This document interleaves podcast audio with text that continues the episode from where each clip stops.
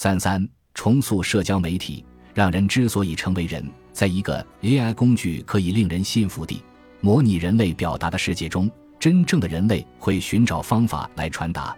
他们是有形存在的生物。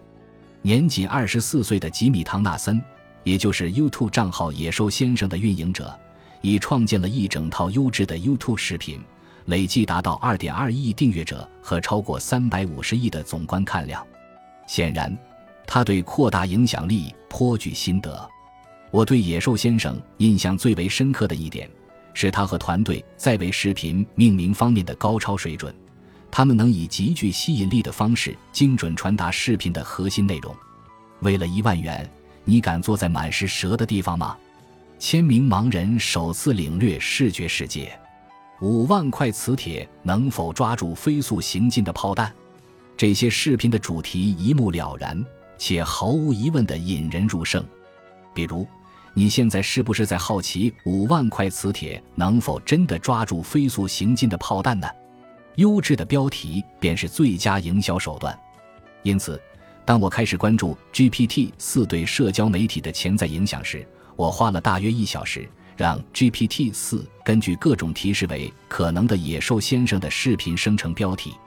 尽管 GPT 四的大部分回答相当普通，但它能即刻生成海量答案的特质，意味着它的成功率不需要很高。仔细找找，我们总能从中发现令人满意的答案。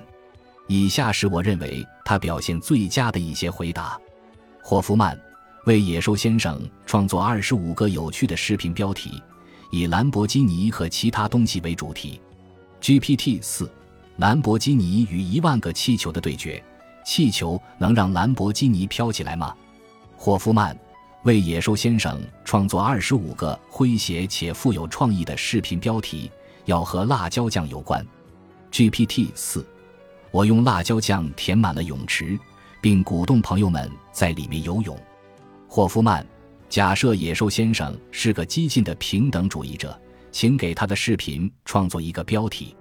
GPT 四，我买下了整座工厂，并把它交给了工人。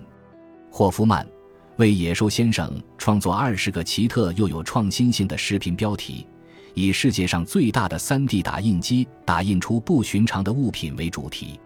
GPT 四，我用 3D 打印机制作了一个巨大的冰激凌弹筒，然后用叉车吃掉了它。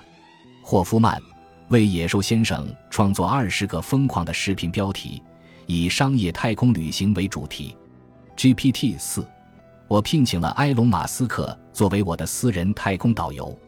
我并非野兽先生的目标观众，所以我不是评估 GPT 四这次表现的最佳人选。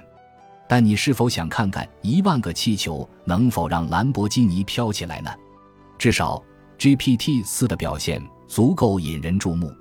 这也让我很好奇：如果野兽先生和他的团队也尝试用 GPT 四生成提示，他们会问出什么问题来？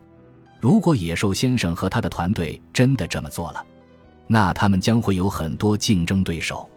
现在 YouTube 上有数千条关于 ChatGPT 的视频。我最喜欢的是那些直接与 ChatGPT 互动的视频，在其中一条视频中，一个名为辽哥的网络红人在吃完用 ChatGPT 提供的曲奇饼干蛋糕配方制作的蛋糕后，给予了极高的评价，真的很好吃，简直是天作之合。在另一条视频中，一位名为麦克医生的医生就一系列医学问题向 ChatGPT 提问。他对 ChatGPT 在涉及伦理问题的回答给予了特别的赞赏，这是个非常聪明的回答。